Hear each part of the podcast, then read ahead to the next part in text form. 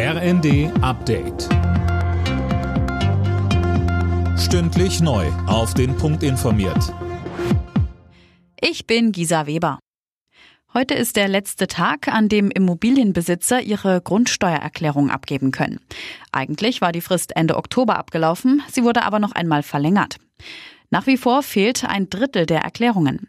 Boris Kuczynski ist der Präsident der Steuerberaterkammer Schleswig-Holstein. Er sagte uns. Wenn ich jetzt bisher nichts gemacht habe, dann ist das ohnehin schon nicht in Ordnung. Das heißt also, ich sollte mich jetzt drum kümmern, denn es ist mit Strafen zu rechnen. Das sind Zwangsgelder in der Literatur und so weiter von bis zu 25.000 Euro. Das ist sicher alles ein bisschen overpaced, aber grundsätzlich ist es so, jetzt muss man etwas tun. Wenn man die Frist verletzt, muss man damit rechnen, dass man auch Nachteile hat. Bei seinem Treffen mit Brasiliens Präsident Lula ging es für Bundeskanzler Olaf Scholz neben den wirtschaftlichen Themen auch um den Klimaschutz. Wie nach dem Gespräch bekannt wurde, will Deutschland das südamerikanische Land mit 200 Millionen Euro dabei unterstützen. Lula hatte zuvor unter anderem gesagt, den Amazonas-Regenwald künftig besser schützen zu wollen. Er gilt als grüne Lunge der Erde.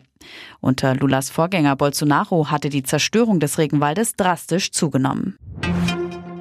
In der Diskussion um weitere militärische Hilfen für die Ukraine hat Frankreichs Präsident Macron eine Lieferung von Kampfflugzeugen nicht ausgeschlossen.